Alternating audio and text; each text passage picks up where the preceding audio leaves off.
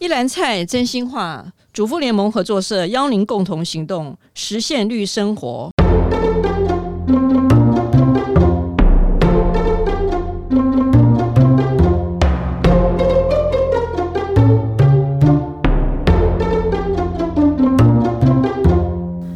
您好，我好，共好，我是合作瞭望台单元主持人邦文。疫情告个段落，旅游大爆发。旅游带给我们全新的体验啊！刘老师，刘克强老师是呃深度旅游的前辈了。那今天很高兴邀请老师来我们节目，跟我们分享一些他的旅游经验。老师好，邦文你好。那个深度，我觉得很浅诶，我都一天就来去的比较多，不敢说深度旅游了。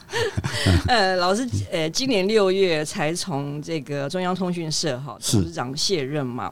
那现在没多久，就好像是去了日本一趟。嗯哼，这趟的一个旅行主要是是怎么样？呃，是追溯几位日本作家跟自然博物学者，他们在日本当年有一个北阿尔卑斯山的活动，有一条很重要的路线叫做表银座路线。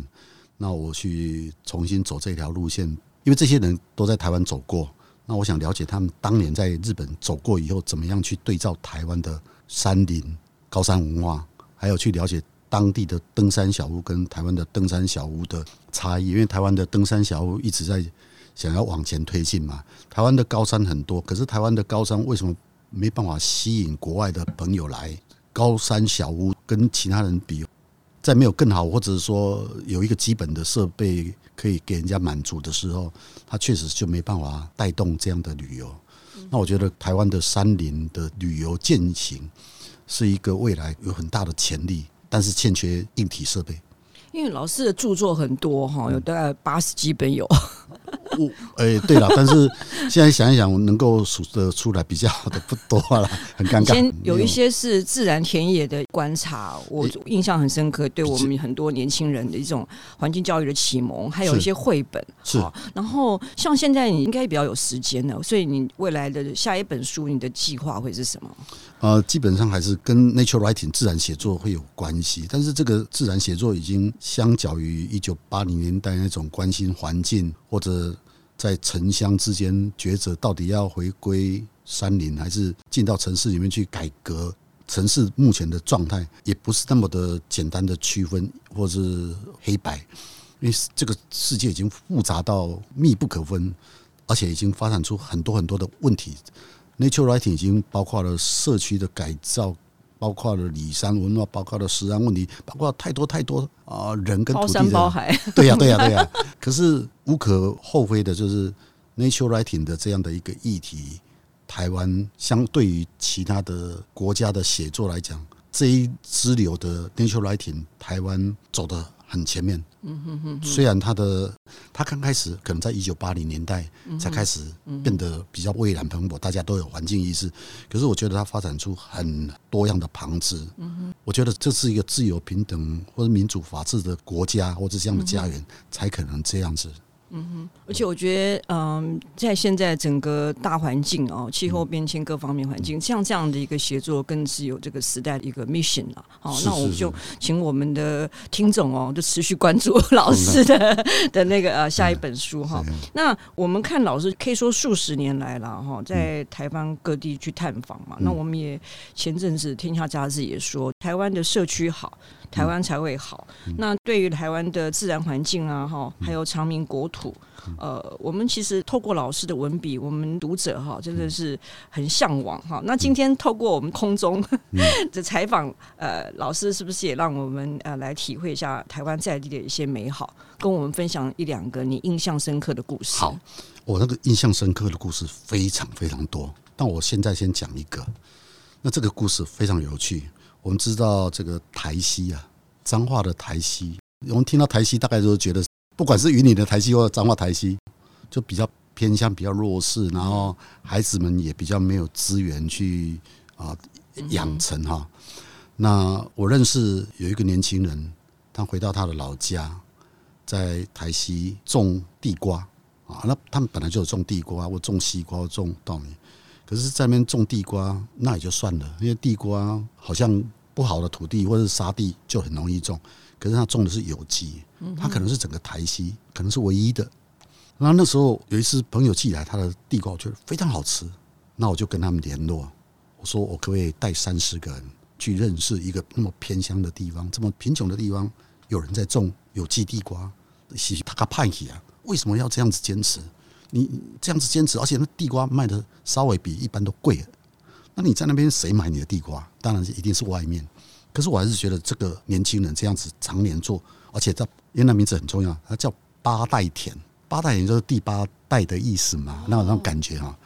那你知道我怎么去吗？因为我知道也有很多人介绍他的时候是开车去买或网络宅配，这个现在都这样嘛。支持小农，我的做法是我跟他讲，我带三四个人，用减碳的方式亲自到你的田看你的栽作。那这三十个人怎么去？我说我们坐公车，用走路，我们走了十六公里的路。哇！我先把大家集合在这个台西不远的一个地方，叫做二林，再慢慢走路，走了大概十六公里。那为什么要这样走十六公里？因为走过这十六公里，你才能知道，在我们从二林走到台西的路上，我们会看到什么样的农作，然后他为什么要种地瓜，你就一目了然。我今天如果这三四个人都是坐游览车到你的田看你种什么东西，我参与了 DIY 体验，我买你的东西，我也可以这样啊。那大部分都是这样子，可是我的做法是我用走路过去，这样的走路过去，不只是对八代田的一个尊重、一个致敬，而且是对当地所有的农作，我们用一种比较感谢、感恩，或者对这个土地用一种尊重。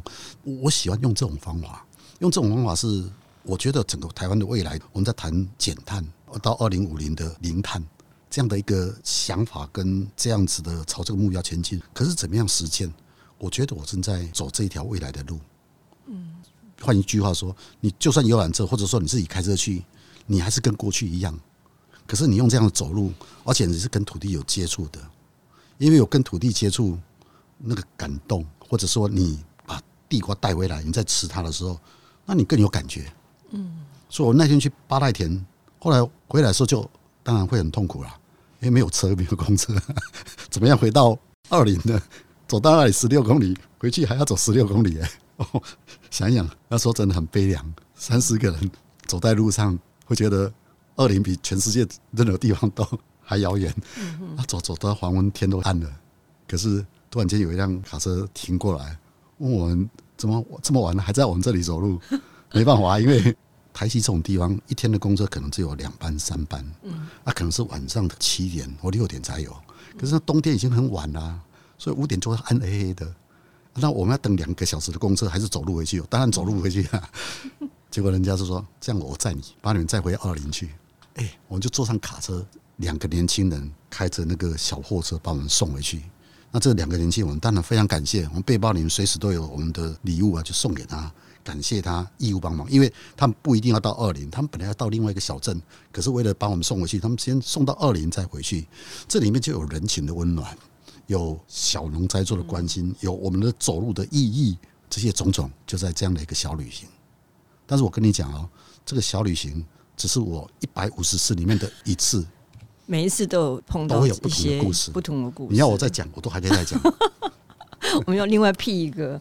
Podcast 专门来问金老师讲公购啊那哈，因为老师刚刚这样讲，我就想到我前几个礼拜在旅游啊认识的一位，应该说不是我同温层的哈朋友，他就是现在年轻人讲的那种社畜，他在某一个公司工作了将近三十年，因为那个工作压力大到平均他每天的睡眠时间只有三小时，然后他的情绪。影响到他的身体，他就从外观看就比他的实际年龄还要大，然后把情绪发泄在自己的太太跟小孩身上。当他最后，他儿子说：“我已经毕业，我可以独立了，你真的是可以退休了。”他离开工作的第一件事情，徒步环岛，一个人就拿着类似那种买菜车这样。他跟我说，他这一趟。太多太多故事。嗯走下来之后，他其实他人生也变了。嗯，我知道，就是说现在欧美也很流行，哈，什么圣雅各啊，什么朝圣之旅。其实老师刚刚讲的，我觉得很好。就是现在，呃，大家太习惯坐在电脑之前划手机，就是哦、呃，甚至从一些科技什么虚拟的看到这三百六十度的影片，可是那都缺乏人味。我有在追踪老师的脸书，老师有时候逛台湾，你还会去逛台湾的市场，旅行当中还会跟那些卖小吃的老板啊、老板娘啊，就聊出很多很多的故事。特别老师也很关心我们台湾的这个粮食嘛。那其实我们合作社也是很重视我们在地的这个食材。那老师印象中哦，除了这个人味之外，还有在吃的部分有没有一些什么地方的小吃可以跟我们分享一下？哦，嗯，小吃当然。到处都有很精彩的哈。那我有一次是，也许在我的那个简探里面是比较豪华挥霍的一次。有一次我在读到一个阿嬷，她是做鸡肉饭的，嗯然后她在太保旁边的一个小村子，嗯听都没有听过的小村子，我现在都忘记了。可是我为什么忘记这个小村子？因为我只记得阿嬷的故事。那这个阿嬷已经八十几岁，有人访问她说：“你的鸡肉饭做的还不错。”他就很自负说：“恁那嘉义市的哦，什么鸡肉饭，什么第几名，拢比我还较安怎，拢无然后我还想做，我做我久啊那样。那个当然，每一个做鸡肉饭都觉得自己最好。重点他讲了一句话让我感动是：阮孙啊哈，自细汉较大汉，我拢用这鸡肉饭做到而已，起码变大汉了，哦，起筋啊。可是作为一个记者，新闻出身，你就敏感，一个孙啊，就隔代教养。那你的儿子跟你的媳妇呢？啊？”啊，另外一个他现在讲说啊，起码我的做给他们孙那弄给他倒三缸好啊，那个行李过来如何啊？那好，那个村子我记得是在太保不远，大概六公里还是七公里的一个小村子，我就又组了三四个人搭高铁去一个小村子吃鸡肉饭，然后我在高铁站下车，太保，我们走了大概七公里，在寒冷寒流的冬天走到那里，那个鸡肉饭当然好吃啊，那个小村子你永远会记得这个鸡肉饭。是一个八十岁的阿嬷煮的，因为他煮了大概三四十年，他这个鸡肉饭是自己做的，然后让他孙子可以从小到大，现在成长的可以帮他做鸡肉饭，这太迷人的故事。然后我说我们走那里，三四个人去吃鸡肉饭，阿嬷也当然很高兴感动啊，说有人让他夹罗来，哇，他就觉得很自负，而且是坐高铁来吃我的鸡肉饭，阿嬷当然一辈子会记得。可是重点是那天除了阿嬷以外，旁边还有一个小鱼摊，我们看到以后就顺便跟小鱼摊聊天。嗯，啊，那鱼摊的是一个二十三岁啊二十四岁的年轻人，他在卖新鲜的鱼货。可是我也很敏感，因为小村子里面卖新鲜的鱼，那个村子大概只有两摊或三摊的菜摊。早上我就说：“哎，你怎么在这卖？你的鱼看起来很丰富，很不错。”他说：“我妈妈是卖鱼的，啊，现在换我来卖。”那我说：“你为什么不在菜市场卖？”他说：“我们这里好几个村子啊，全部都是我在卖。嗯，然后他说我在那边卖，我今天可能在这个村，下礼拜在那边，就是大概有六七个村子，我一天一天卖。他说我如果不卖，这些乡下的曾桃阿公阿妈可能都没有新鲜的鱼，他们只能吃猪肉，永远吃鸡肉，吃什么？所以他这样卖，他有结婚有小孩，哇。”这样的年轻人，嗯哼，你先问看看，二十三岁、二十四岁鱼摊贩的年轻人，在乡下卖鱼的还有几位？我今天就在这两个故事，都因为这一趟旅行遇到了。嗯哼，嗯，所以我觉得人哦，就是透过哈 face to face 面对面这样子的交流，好，这样子互动，有时候会打破你原来一些框架。那台湾这几年其实大家经济状况都比较好了，所以在旅游来讲的话，也分成很多种。啊，有一些就是购物团，然后走马看花。那有一些就是有主题的，比如说有一个摄影老师带着大家去拍枫叶，或者是说，哎，铁道迷他就专门去研究日本的火车。老师这样子的旅游哈，就是很特别，也许可以给我们合作社的一些参考。我们合作社在呃全国有五十五个站所，然后现在我们有一个月刊嘛，叫做《绿主张》，每一本的后面都会介绍呃某一个站所。然后我们的编辑呢会去走一下那个站所附近有没有什么点，哈，然后一些特殊的小吃跟一些文化的建筑什么的。嗯，老师觉得合作社可以再进一步，像结合老师刚刚讲的，好像有一点低碳旅游，又有一点呃永续旅游。可以跟我们一些想法吗？我我自己也是个铁道迷，嗯哼。那我大概在三四年前有出版一本《小站也有远方》的第二本书嘛，那里面有一种特别提到说，小站也是大战，小站也是大战的意思是说，我们现在可以念得出来的，譬如说石榴啦、石龟啦，啊，社头啦，哈，社头啦，哈。大概就是这种，对，或者是我当然追温啦，那更不用日南啦。这念出来大家听吗？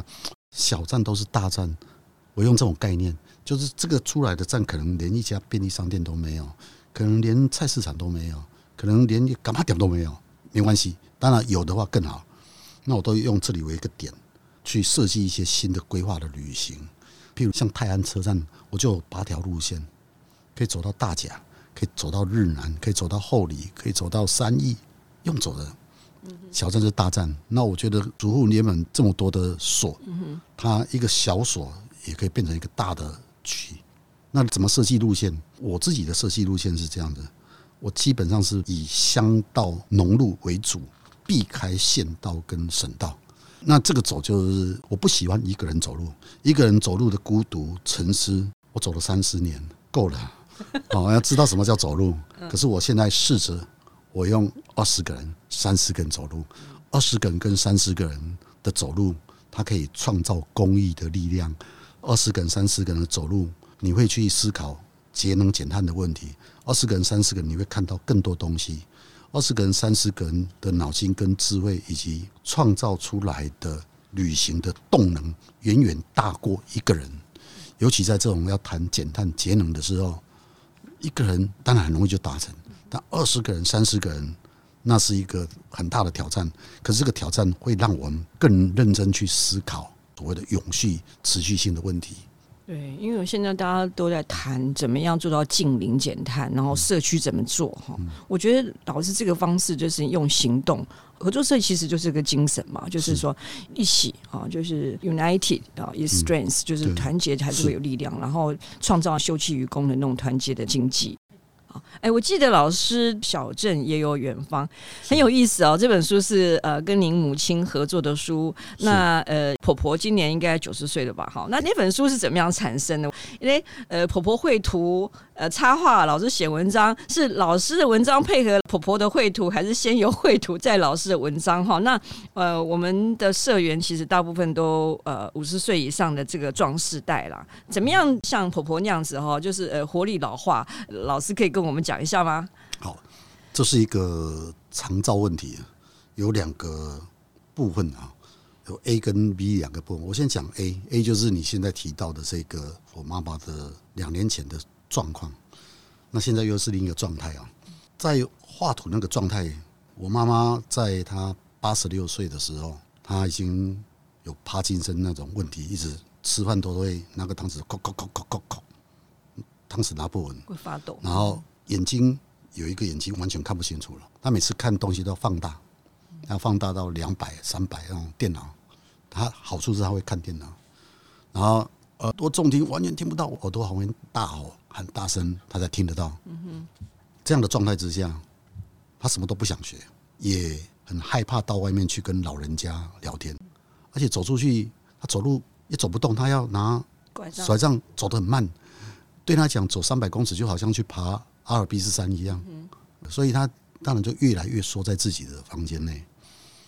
那我一直想鼓励他继续学东西，因为他他至少他有识字，很爱看新闻，尤其是我的什么动态，脸书他都会问。他是学日文的，可他会用波波摸或去打一些国字来跟我聊天。那这种之下，我觉得他有好学的精神，会想去看一些知识。然后我太太就建议说：“哎。”最近那个台中医院啊，我们那边台中医院有一个银发族的班，可以免费上课，上四堂课。我妈妈第一次是拒绝，我才不要，我上课听不懂，我们不要进啊，因为政府的银发族班，他一定有考量过，你听不懂，我看不到什么，他旁边都有一个人帮助你。那我妈后来就勉强去，那回来的时候那一堂课好像是画画，那后来有另外三堂课他没兴趣，那为什么对画画有兴趣？因为他回来就跟我讲。我六个人在学吼，啊，足认真听诶，哎，他就被选择班长。第一个被选做班长，啊，第二个是老师说他画得很好，哦，一个中华也听了，回来就开始要找纸跟笔啊，我什么都没有，最多就纸，对，我就拿给他。然后第一张画他是画大树，老师教他画大树，他用想象，可是后来他不会想象，所以他就看我们家的墙壁一个图，是李国墨国画大师，他是我爸爸的学生，他就照李国墨的图啊 去把它画出来。临摹啊，临摹对，然后画完了，后来又去找月历。拿那个农委会有水果月历，他就把每一个月历的 水果都这个画出来，哦，我就知道我妈妈画画大概是什么样，因为她就是很写实的，没有图她没办法画。然后后来就不断的提供图给她，然后画到后来，因为她越画越好，他石虎心情也会很愉快。对，曾经画过一张石虎，我妈把它做头巾卖给人家，义卖，义卖的钱捐给石虎保育协会，所以我妈妈就很高兴说，我有参与石虎保育，还十万块八万八。所以他现在画到现在还在画，九十岁，虽然手还在抖，越画越没有力量，可是他就想画。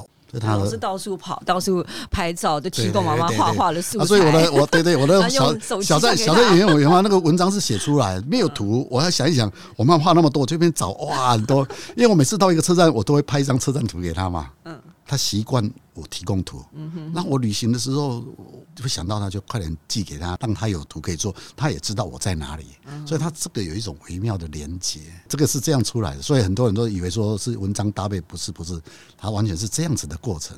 这是 A 哦，嗯，还有个 B 是最近才发生，两个月前，九十岁的真的是跟八十六岁差很多，他后来已经拿着单张都会摔倒。还好，我们家旁边都有设计一些扶的地方、矮的地方，还好，只是摔一点点痛而已。可是我已经意识到这个压力了。其实我在两三年前，我已经给他背变的四脚马，他都一直排斥。他只希望有一个单张一个肩就好，后来变成四个肩，他已经够了。可是看他这样摔倒怎么办呢？我就跟我太太商量，我说啊，那我们去跟市政府的卫生局。找一下资讯嘛，我们这个资讯是很重要，人就是需要资讯嘛，食安的资讯，什么资讯都要看。就看到个案管理师，因为我妈妈每次我跟她讲做做什么做什么，她都不信我。可是那医生讲什么，她就是做什么。听她这样子听医生的话，那我当然更要个案管理师来。个案管理师来跟他讲的时候，马上从单账变成四角马，他接受了。因为个案管理师会调整四角马。然后把它弄好，然后叫他做几个动作。哎，他发现四脚马其实也很好用啊，比那个单杖还好用。还有一些设备，个案管理师来，还有一个物理治疗师两个啦。个案管理师就会说：“啊，这个是需要什么什么建议你去买或者弄。”哎，洗澡的时候有更好的椅子。那物理治疗师把它弄一弄，我妈妈两个问题要解决：一个是她手开始有力，嗯哼单杖双杖都可以，她也不用人家扶，她自己会站起来，嗯哼而且讲话很有信心。然后物理治疗师还教他怎么样仰头，怎么样拉脖子转右。以后我妈妈吃饭也不会呛到。对，哇！现在大家都变得很轻松，我妈妈也很快乐。嗯哼，这是她的第二阶段。